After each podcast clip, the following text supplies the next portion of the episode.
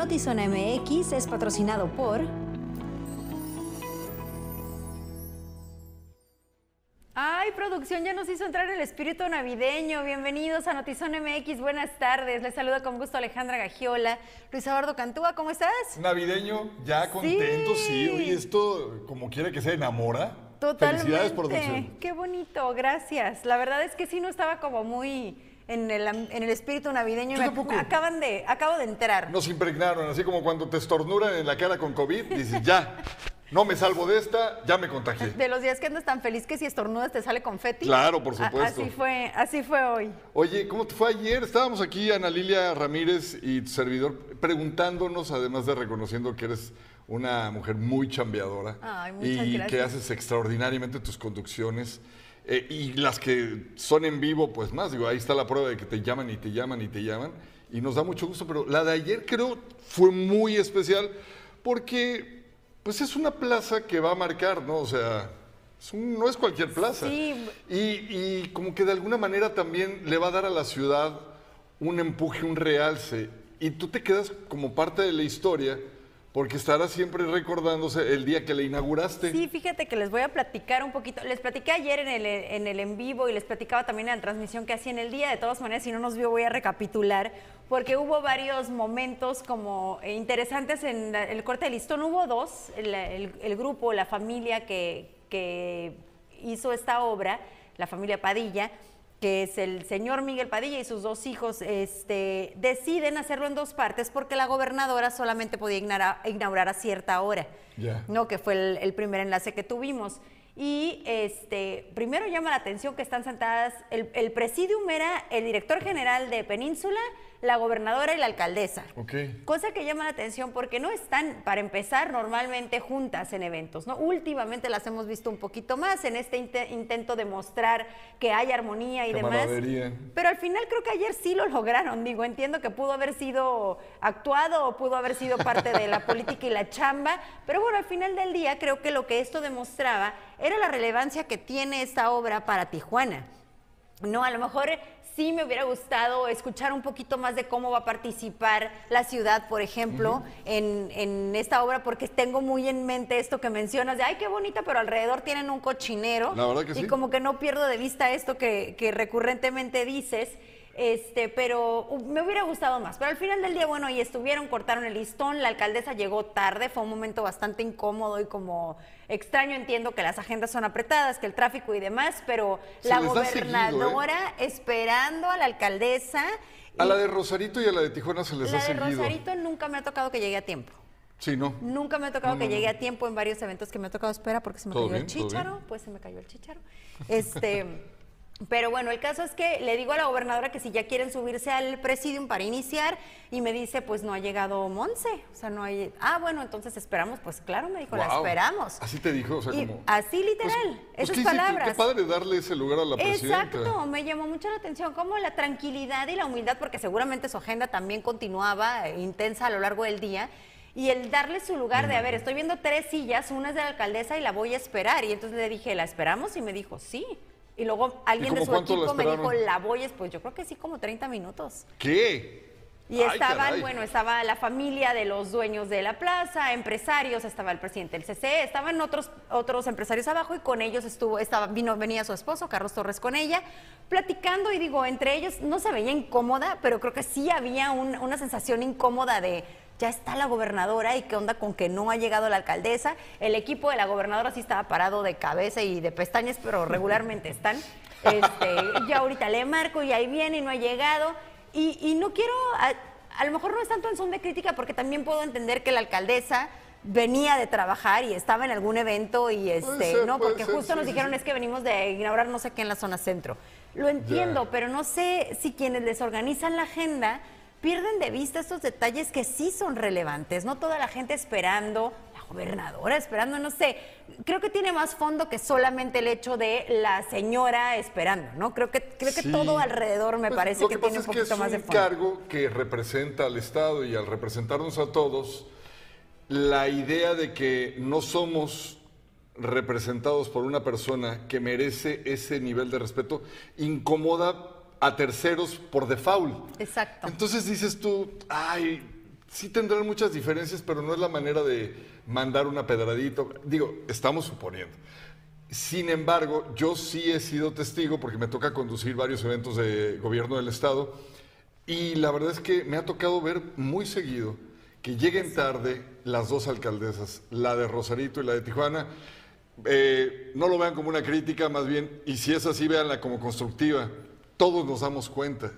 Cuando les ponen la silla después de quitarla porque va a empezar el evento y luego la tienen que poner, las que se ven mal, eh, queridas alcaldesas, son ustedes. Sí, se los no digo con manera. cariño y con respeto. Sí, no había manera porque eran tres sillas, entonces no la iban a quitar y yo creo que eso también vio la gobernadora de lo extraño que se iba a ver, que se quedaran solamente dos sillas. Pero bueno, les estoy narrando tal cual lo que sucedió, más allá de la opinión que, que pudiera tener. Bueno, ¿y la plaza cómo está? Y eso iba, a eso iba. Y A la plaza, la plaza, quien, la constructora de la plaza, este, ya tiene una nominación por un- una empresa internacional de diseño como una de las mejores, uno de los mejores diseños del 2022. Entonces ya es, ya está galardonada y ya está nominada Wow. para un siguiente galardón. Eh, la verdad es que está muy padre, creo que sí no le pide nada a ninguna de San Diego, ninguna de las maravillosas de Ciudad de México, Monterrey y Guadalajara. Y ya que la terminen, ¿verdad? Y todavía, eso sí, le falta un buen. O sea, hay tiendas abiertas, pero eh, se espera que hasta el 2023, marzo del 2023 estén 100%. La zona gastronómica se ve que va a quedar increíble, pero les cuelga todavía un Quiero rato. pensar, Alejandra, sácame del error, es que hay una prisa por agarrar estas temporadas que van a ser de mucho beneplácito y de mucha holganza para las tiendas que ya están desde Sí. hace un rato abiertas. Y entonces la plaza dice, oye, pues no tendré el 70% tal vez de mis locales terminados, pero a los que yo están, sí les pienso ayudar a que tengan una buena venta en esta época que es de ventas. punto. Exacto. Y, la- y el otro punto que también me enteré ayer, no lo conocía, era que la empresa que construyó eh, Península es una empresa local. El empresario Ah, qué es local, chulada. él nos hablaba desde, narró desde no sé, 1900 cuánto tiempo compró ese terreno eh, y que era una visión que habían tenido que no fue nada sencillo convencer a estos corporativos o a estas empresas de venir a Tijuana porque por estudios de mercado previamente no les daba el mercado, no tanto por inseguridad ni mucho menos, simplemente porque decían, no, este mercado no nos da por la competencia con Estados Unidos. ¿Me permites agregar algo? Claro. Eh, yo quisiera hacerle una invitación a la alcaldesa de Tijuana y a su personal, porque eso sí le toca directamente a ellos. Ya si la gobernadora y su personal también se suman, pues que a todo dar. De veras, en serio, hagan algo por el entorno de esa plaza. Creo que es una inversión que no solo le da otra cara a Tijuana, que retiene compradores, que no va a haber fuga de capital, que va a generar muchísimos empleos, que lo tiene todo para ser otra plaza de las tantas que afortunadamente tenemos, no obstante la violencia, eh, para seguir impulsando empleo y economía. Hagan algo por el entorno. Desde hace años tenemos esas glorietas hechas pedazos y el olor que emana la canalización dista mucho de la impresionante maqueta que tiene esta plaza para ofertarse como imagen. Entonces, ya están los inversionistas viniendo a arriesgar capital y no cualquier centavo. Ahora, como gobierno municipal, que creo que es a quien le corresponde, el tema de las glorietas, dejen algo bonito y los puentes de acceso, por vida de Dios, arréglenlos y en la parte de abajo límpienlos, porque hay muchos, eh, muchas personas, tristemente, que queman basura, que queman madera, que meten cables en, el- en los puentes y hacen a cada rato sus, pues vamos, este tipo de destrozos. Creo que necesita también por parte del gobierno ese apoyo a la plaza. Definitivamente, y bueno, ahí está la reseña, ya está abierta, eh, ya está abierto el Centro Comercial Península. Y leo rapidísimo, saludos a Brisa Franco, Gerardo García. En la Plaza Nueva va a haber un Waldo y un Simi para ir, no, no va a haber Gerardo. Jair Suárez, saludos, Armando Domínguez, Fabiola Gallegos. Ismael No, no, Vázquez, el espíritu navideño, por eso están limando asperezas. Ándale, pues puede ser, por eso estaban ser, ahí ¿eh? ambas. Alfonso Esparza, Daniela García, eh, ya huele a recalentado. Saludos a Andrea Aro, eh, gracias por conectarse esta tarde. Vamos a arrancar de lleno con la información. Disculpe usted el preámbulo tan largo. Ameritaba, créame que sí. Y mire, eh, tenemos muchas noticias. Arrancamos con ellas. Claro que sí, desde 1988 cada primero de diciembre se conmemora el Día Mundial de la Lucha contra el VIH-Sida. En Baja California continúa siendo un tema de salud pública, pero también de educación para erradicar los estigmas y prejuicios a los que se enfrenta la población que vive con este virus.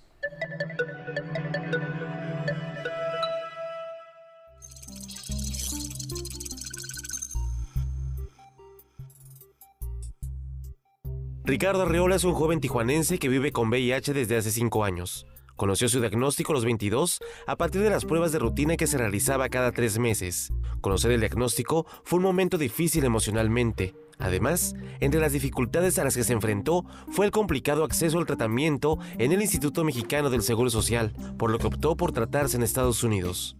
Sí, fue un shock para mí, obviamente. Nadie se espera o nadie quiere recibir la, la noticia. Es, recuerdo que tenía ya todo un plano saliendo de la universidad, irme de México, irme de mochilazo a otras partes. Y cuando me dan la noticia, pues sentí así como se me vino un poco, se me cayó el mundo encima. Este, sobre todo un poco de culpa, enojo, de que pues se me iban a frustrar, o lo que, lo que yo creía, que se me iban a frustrar varios sueños. Este, y fue primero ir a hacerme una prueba al, a la clínica 7, que era la clínica que me tocaba. Posteriormente, una vez que se confirmó el diagnóstico ahí, me mandaron con una cita a mi doctor general para que mi doctor general me mandara a hacer laboratorios, para volver a confirmar con laboratorios y posteriormente me mandaron a la clínica 20, que es donde está epidemiología como especializado en, en VIH. Y una vez ahí fue otra cita para análisis otra vez y ya posteriormente poderme dar medicamento. Más o menos fueron entre 4 a 6 meses probablemente. Datos de la Dirección General de Epidemiología refieren que entre 2021 y 2022, en Baja California se registraron 1.125 diagnósticos nuevos de VIH. Sin embargo, la cifra puede ser mayor porque durante la etapa más aguda de la pandemia por COVID-19, se recortó el recurso para realizar pruebas gratuitas. Significa que pues, no se hicieron pruebas rápidas de VIH con, la, con, el ritmo que se tenían que haber hecho, entonces pues debe de haber nuevas infecciones que no se han detectado y esas personas no se están atendiendo. Entonces, en Baja California, pues también tenemos este, los números oficiales, pero la realidad nos dice que, pues, que, hay mucho más y que tenemos que hacer la acción de detectarlos. De, ¿Y cómo se hace esto? A través de la prueba rápida de VIH, es la única forma que se tiene. Entonces, ¿cómo hacemos que las personas hagan la prueba rápida de VIH? Pues que tengan información, porque todavía hay mucho miedo respecto a este tema, todavía mucho estigma eh, y discriminación a personas que viven con VIH. Pese a la cifra negra de casos positivos que puede haber en la entidad, el secretario de Salud en Baja California aseguró que el estado es el número uno a nivel nacional en casos positivos de VIH. De igual manera, reconoció que existe abasto suficiente de medicamento para atender a las personas que lo requieran. Te puedo decir que en Baja California tenemos aproximadamente 4.000 pacientes detectados con VIH. Somos la entidad federativa que más trabajo de detección ha realizado y, y, de, ellos aproximadamente el 95% reciben tratamiento. Y el recibir tratamiento implica, para que decir que es exitoso, implica el que el paciente sea cero negativo después de que le iniciamos tratamiento. Todos los pacientes con tratamiento son cero negativos, lo que nos asegura pues el que no son transmisores o el que no tienen, no están en mayor riesgo de tener complicaciones infecciosas, que son lo que, lo que habitualmente les puede afectar la vida. Mira, debido a estas acciones que hemos ejecutado de detección temprana, o sea, Baja California es el número uno en cuanto a casos de VIH. No quiere decir que sea porque, porque aquí es donde, donde más existe el problema, sino que es donde más lo buscamos. Las personas que viven con VIH aún se enfrentan a malos tratos en el sector salud y el estigma social, por lo que es necesario visibilizar esta situación. Para contrarrestar el miedo y la desinformación, Ricardo cuenta con un grupo de apoyo para hombres de 18 a 35 años con reciente diagnóstico. Aclaró que no brindan servicio terapéutico, solo un espacio seguro para que las personas se sientan acompañadas. En 2021, Baja California reportó la muerte de 317 personas con un diagnóstico positivo a VIH. Instituciones de salud y organizaciones civiles han destacado que la pronta detección del virus y la toma a tiempo del tratamiento puede salvar vidas. Con imagen y edición de Francisco Madrid, informó para Notizona MX, redefiniendo la información, Uriel Saucedo.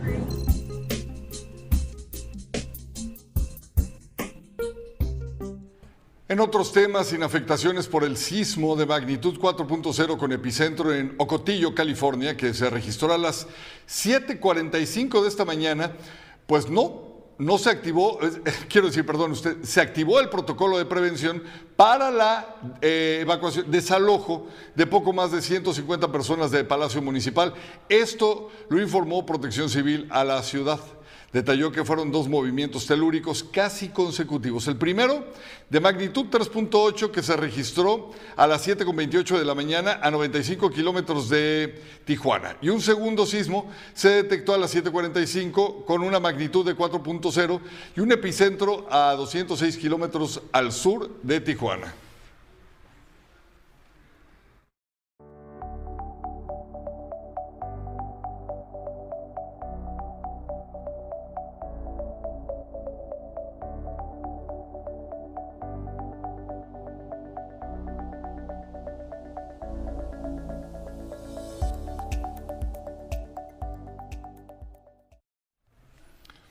Para todos los que quieran cuidar al máximo su auto, en Telcel encontrarán la mejor solución, el plan SIGMI Auto, con el cual podrán recibir alertas si se mueve su vehículo y sabrán a qué velocidad lo conducen, incluso apagarlo desde su celular y mucho más. Aprovecha y al contratarlo en noviembre, llévate, no, pues cuál noviembre ya, contrátelo en diciembre y le hacemos válida esta oferta.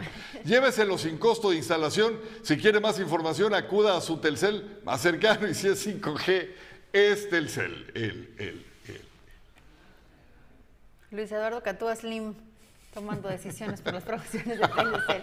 La modalidad, modalidad de cruces masivos de migrantes por eh, vía marítima preocupa a las autoridades de la Unión Americana y es que han aumentado en más de 1.100% en los últimos siete años, según estadísticas de detenciones de la patrulla fronteriza.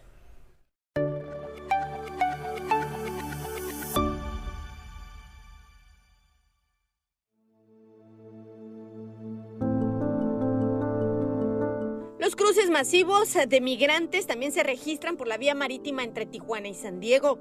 Y es que la patrulla fronteriza informó que alrededor de las 7.45 de este miércoles una embarcación fue confiscada. Presumiblemente alrededor de 15 migrantes a bordo de ella desembarcaron en el área de La Joya. De acuerdo con residentes del lugar, señalan que fueron alrededor de 15 los migrantes que lograron ingresar de manera ilegal a Estados Unidos. Sí, estábamos caminando por la playa y vimos un bote muy, pero muy cerca de la orilla, apenas afuera de la línea de surfeo. Y notamos que estaba muy cerca de la orilla y entonces, conforme íbamos caminando, apareció muy de repente hacia la sala de marina y mientras lo hacía, un grupo de personas comenzaron a amontonarse afuera de él, probablemente 15 personas al menos, corriendo entre las casas. El bote donde fueron trasladados fue abandonado e incautado por operaciones aéreas marítimas en la Unión Americana por sus siglas en inglés AMO. No hubo detenciones. Y es que de acuerdo con cifras de la patrulla fronteriza, el cruce de migrantes por el mar se ha disparado a más de 1100% en los últimos 7 años. Pues en el 2015 fueron detenidas 219 personas que intentaban cruzar de manera ilegal por el mar. Para este año 2022 se han contabilizado 2.545 detenciones de migrantes. Bueno, creo que durante el transcurso de los últimos siete años, año tras año, Fiscal ha incrementado la cantidad de entradas no solamente de personas, pero también de, del narcotráfico, vía avenida marítima. Entonces, es una avenida muy peligrosa. le tratamos de recordar a los migrantes que en realidad no utilicen esos métodos, que traten de entrar por el puerto de entrada, por la garita, que es la manera correcta de ingresar a cualquier país alrededor del mundo. Del lado de Tijuana, el jefe de la División de Rescate Acuático, Juan Hernández, señaló que por playas de Tijuana se han realizado 50 rescates tan solo en este 2022, de los cuales 17 migrantes necesitaron atención médica por hipotermia. Cuatro migrantes murieron en su intento de buscar el sueño americano. Mucha entrada de oleaje muy fuerte que viene con estos frentes fríos y pues lamentablemente este, ya ha habido casos, ha habido fallecidos. ¿no? Sí ha aumentado el, número de cruces. Eh, desde que iniciaron las, eh, las caravanas este, su migración para intentar cruzar hacia el otro lado. Nos han tocado, este, hemos tenido 50 intervenciones durante el año y hemos tenido 18 rescates ahí en, en el área ha habido este, ya este, cuatro decesos ahí en el, también en la misma zona de la línea internacional. En la temporada decembrina señalan tanto autoridades mexicanas como estadounidenses que es de mayor riesgo para los migrantes el intentar cruzar por el mar. Y es que hay frentes fríos, pero también los oleajes son peligrosos. Con imagen de Lordan García informó para Notizona MX, redefiniendo la información. Ana Lilia Ramírez.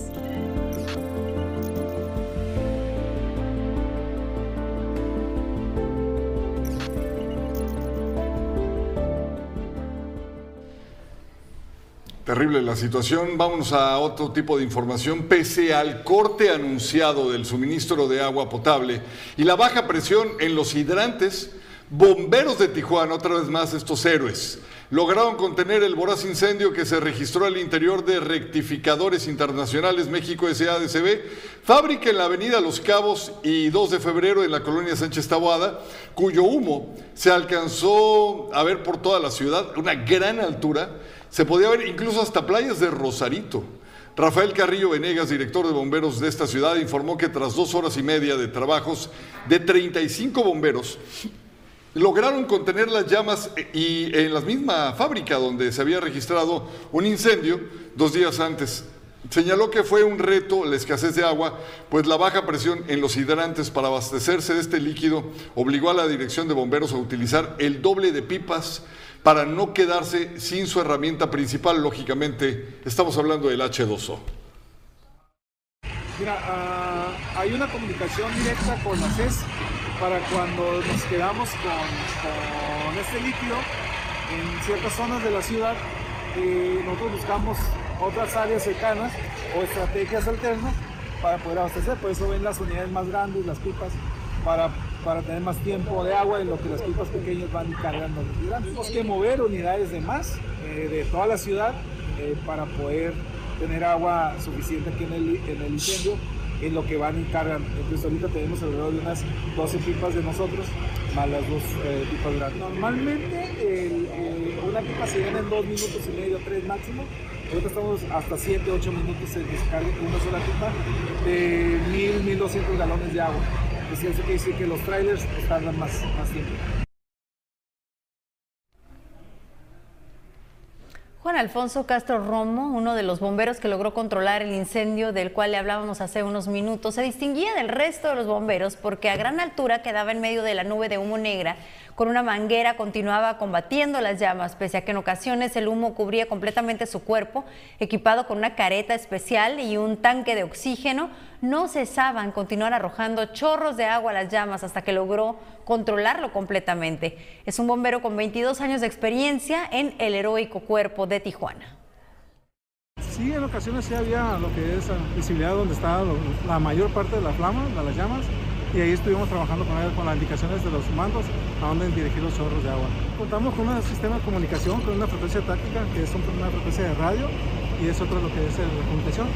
Y ellos del puesto de mando nos están indicando qué hacer y cómo trabajar con ellos. Sí, es un ataque ofensivo, algo que, se viene practicando un tiempo atrás con los superiores y ellos van a enseñar su trabajo. Sí se ven llamas, pero ya están controladas, están dentro de un punto donde se está más controlado por eso se está ingresando ya a pie.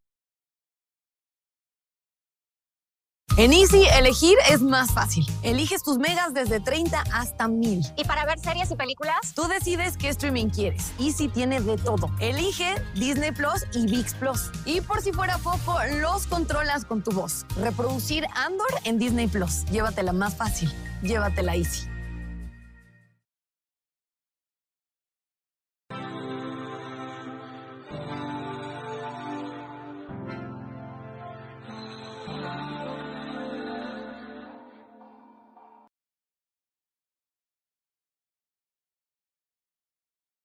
Estamos de regreso. Oiga, la problemática de niños, de pequeñitos en las calles en Mexicali continúa y por momentos se recrudece principalmente en diciembre, cuando los explotan más sus papás para mendigar.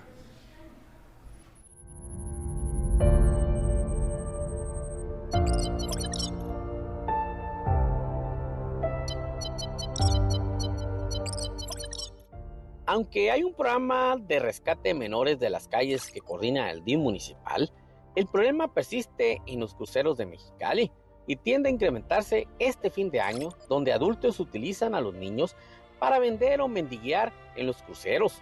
Es un tema complejo porque están los derechos humanos de por medio, afirma la alcaldesa. Es todo un tema lo que usted menciona, porque aquí también tiene que ver los derechos humanos. Nosotros, cualquier. Ah, yo he recibido a veces comentarios de gente que me dice: ¿por qué no va una patrulla, los recoge y los guarda? No es así de sencillo. Hay reglamentos, hay derechos humanos, son los papás de los niños. Lo primero que se hace es una investigación si realmente son los papás, se les convence que hay un albergue que puede llevar. Es un tema de pobreza y de injusticia social que llevan a los niños a vender a un crucero en la ciudad. Despensa, es toda una labor que precisamente hace el DIF para poder erradicarlo. Pero nadie podrá negar que todo lo que se ve en las esquinas es producto de pobreza e injusticia social. Indudablemente que es eso. Yo no creo que un padre haga eso por gusto, lo hace por hambre. Considera presidenta del DIF municipal el problema son los niños indígenas. Este tema del rescate en las calles es una problemática porque son los niños eh, eh, indígenas. Entonces estamos y se hizo una tregua para poder platicar con, con la gente de los derechos humanos estamos en esas negociaciones. En el Cabildo revisan el tema para solicitar que se amplíe el programa de rescate en las calles. Semáforos en los altos y ver a niños trabajando que sus papás los traen ahí vestidos de payasitos o pidiendo dinero. Duele ver eso. Y yo creo que lo que tiene que hacer el DIF es intensificar eh, estos operativos que hacen y buscar eh, ellos comentaban que hacía falta un traductor para poder eh, eh, hablar con estas personas y poder retirar a todos estos niños. Otros regidores aseguran que se sumarán a las acciones del DIN municipal. Acercándose a estas familias con estos niños chiquitos pintados de payasitos y la verdad es una situación difícil y es responsabilidad del gobierno.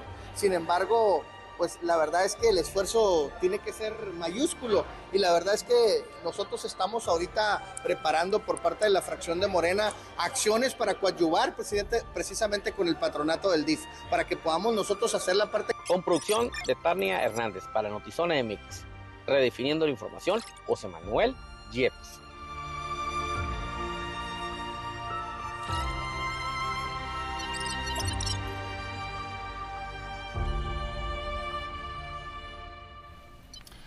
Ahí lo tiene, un joven golfista, fíjese, baja californiano, doble nacionalidad, pero al final del día baja californiano, Fernando Salgado III, fue nombrado, escuche bien por favor, jugador del año de la liga SDGA o E de California en la división 11 y 12, lo que se suma al quinto puesto que ganó en el Mundial de Golf denominado Junior World eh, esto en el que participaron niños de 500 países, siendo el único pequeño del continente americano en ser seleccionado entre los 10 mejores. Vaya pues, muchísimas felicidades a este joven, eh, niño adolescente, ¿no? 12 años, niño adolescente, que está dando la nota y se coloca como el mejor a nivel mundial. Enhorabuena, muchísimas felicidades.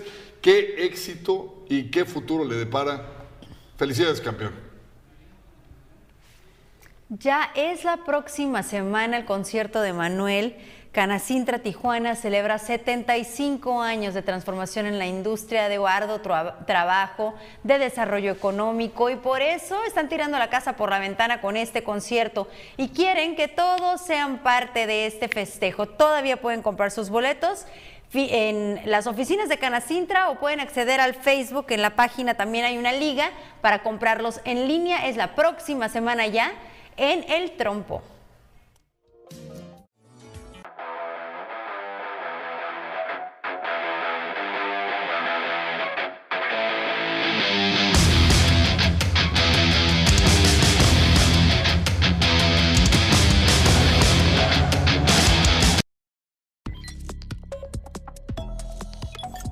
Breve desde Notizón MX, la secretaria del Trabajo, Luisa María Alcalde, adelantó que se logró un aumento de 20% del salario mínimo a partir del 1 de enero del 2023. La funcionaria explicó que esto este acuerdo se logró por consenso y unanimidad del sector obrero empresarial y del gobierno, mientras que el presidente López Obrador aseguró que no ve riesgo de inflación.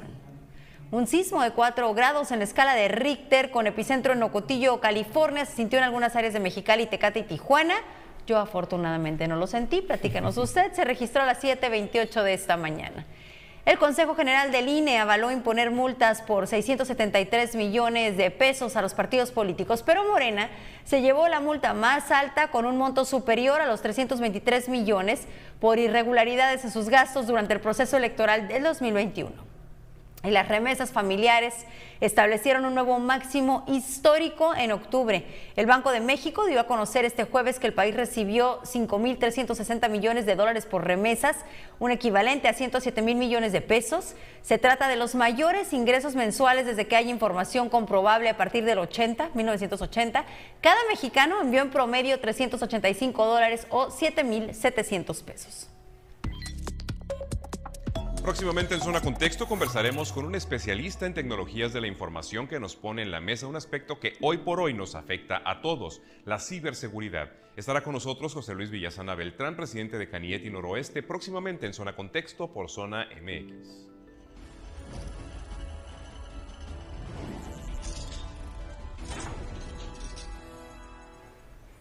Hola, ¿cómo están todos ustedes este jueves? Yo, bueno, les traigo una súper noticia con sorteos UABC y es que puedes ganarte 23 millones de pesos con sorteos UABC. Puedes ser tú el próximo millonario. Entra hoy mismo a comprar tus boletos a www.sorteouabc.mx para que puedas ver los premios que hay y que compres tu boleto en casita sí gano, yo sí gano, yo sí gano con sorteos UABC. Participa, colabora, 23 millones. Este 15 de diciembre, tú puedes ser el ganador de 23 millones de pesos en el 89 sorteo magno de la UABC. Participa también por 4 millones de pesos, autos del año y muchos premios más. Compra ya tu boleto y tendrás más oportunidades de ganar. Sigamos construyendo los sueños de miles de estudiantes universitarios. Conoce más en sorteosuabc.mx. ¿Qué tal? Ya vayan, corran a la página a comprar sus boletos. Y bueno, para comenzar, como se ha hecho costumbre, cada jueves les traemos la mejor información del mundo del espectáculo. Tanto que estaremos hablando del príncipe Harry y Meghan Markle, como también del escándalo de Messi y Canelo. Comenzamos.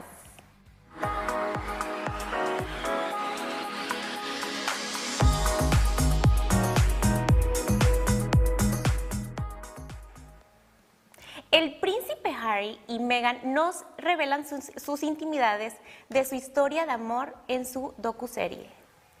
El primero de diciembre, Netflix lanzó el primer adelanto de Harry y Meghan, llamando a la serie de seis episodios Una mirada profunda y sin precedentes al otro lado de la historia de amor del duque y la duquesa de Sussex. Y como dice la propia Meghan en el tráiler, que muestra momentos íntimos de la pareja, junto con una foto inédita de Megan embarazada y su panza. Cuando hay tanto en juego, ¿no tiene más sentido escuchar nuestra historia de nosotros? Dice. Si bien aún no se ha anunciado una fecha de estreno oficial, pero un comunicado de prensa de la serie afirma que llegará pronto. Netflix prometió que la serie explorará los días clandestinos de su noviazgo temprano y los desafíos que los llevaron a sentirse obligados a renunciar a sus roles de tiempo completo en la institución. ¿Cómo la ven? Hay que verla, estará buenísima de seguro. ¿Ustedes la verán, Ali Luis? Yo creo que yo sí, no sabía que había, no sabía que ya estaba hoy, la hubiera empezado a ver hoy. Oye, nunca me, me encanta ese chisme. En, pose de, eh, eh, así, este, disfrutando los espectáculos. Qué maleducado, disculpe, yo estaba así, mira, disfrutando Pero bueno, la, ¿la vas a ver o no la vas a ver? Ah, sí, sí la voy a ver, sí la voy a ver, definitivamente. Aunque dicen que, te voy a decir una cosa, Andy, dicen que hay una parte donde se empieza a caer un poquito esta serie. Sí. Dicen.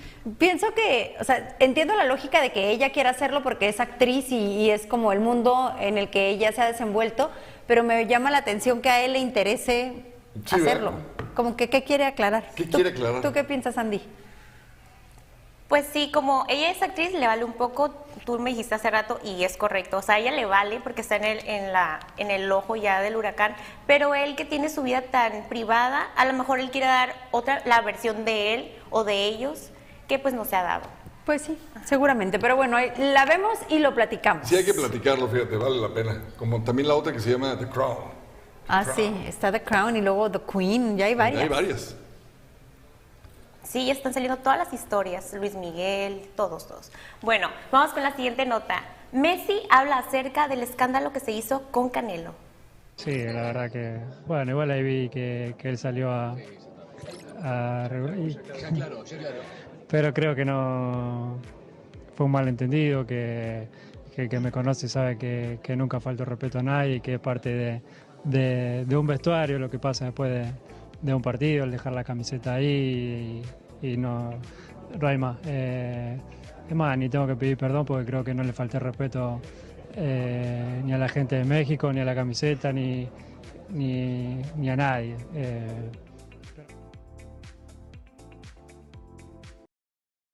¿Creen que realmente haya sido adrede? ¿O lo hicieron más? No, no, no. Mira, eh, voy rápido, quiero. Qué bueno que me da la oportunidad porque yo quería comentar de esto. Eh, para empezar, fue un accidente, él estaba en lo suyo. Messi se me hace un tipazo y uno de los hombres que más inspira a niños a hacer deportes. De- firmo esto porque mi hijo, desde que conoce la leyenda Messi, le encanta el fútbol. Y desde que conoce la leyenda Jordan, le encanta el básquetbol. Entonces, son hombres que inspiran. No ha podido inspirarlo su papá. Qué bueno que lo inspiró Messi. O sea, Messi, el papá de Mado. Bueno, la cosa es que. No, bueno, ojalá. que hasta yo diría. No, pero déjame decirte, por- ya me estaba cayendo gordo el canelo, ¿eh? la verdad me estaba cayendo muy mal. Afortunadamente recapacitó y pidió disculpas. Sí, como que al calor del, del deporte y más con deportistas de alto rendimiento como lo son ellos, también se entiende, ¿no?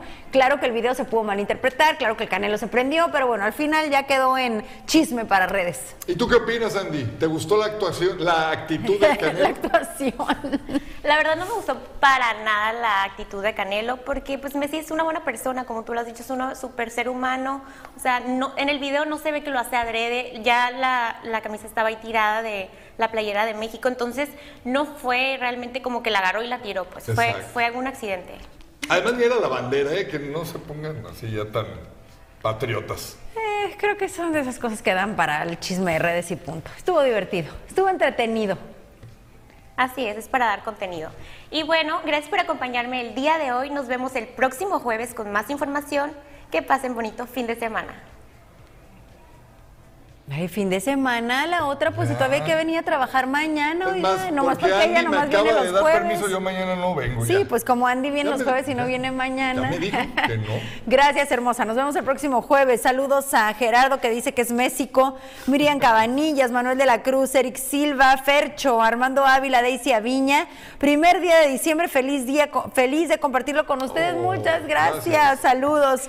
María Robles, Armando Chaca, Dorcelis. Juanito, buenas tardes. Michelle Martínez, Shelly Blackburn, último día de este, dos, último mes de este 2022, dice nuestra jefa. Ánimo, animadísimos estamos, Lick. Así Abel. Santos, Paco, buenas tardes, listos para el mejor noticiero. Muchas gracias, No, Castillo hombre, Cast. Ramón Reynoso, saludos y bendiciones. Las recibimos con mucho gusto. Gracias, Ali Martínez. Saraí Santiago, saludos y excelente jueves. Ya nos vamos, gracias por su atención, lo esperamos el día de mañana en punto de las 6 y quédese en el contenido que tenemos en Zona MX.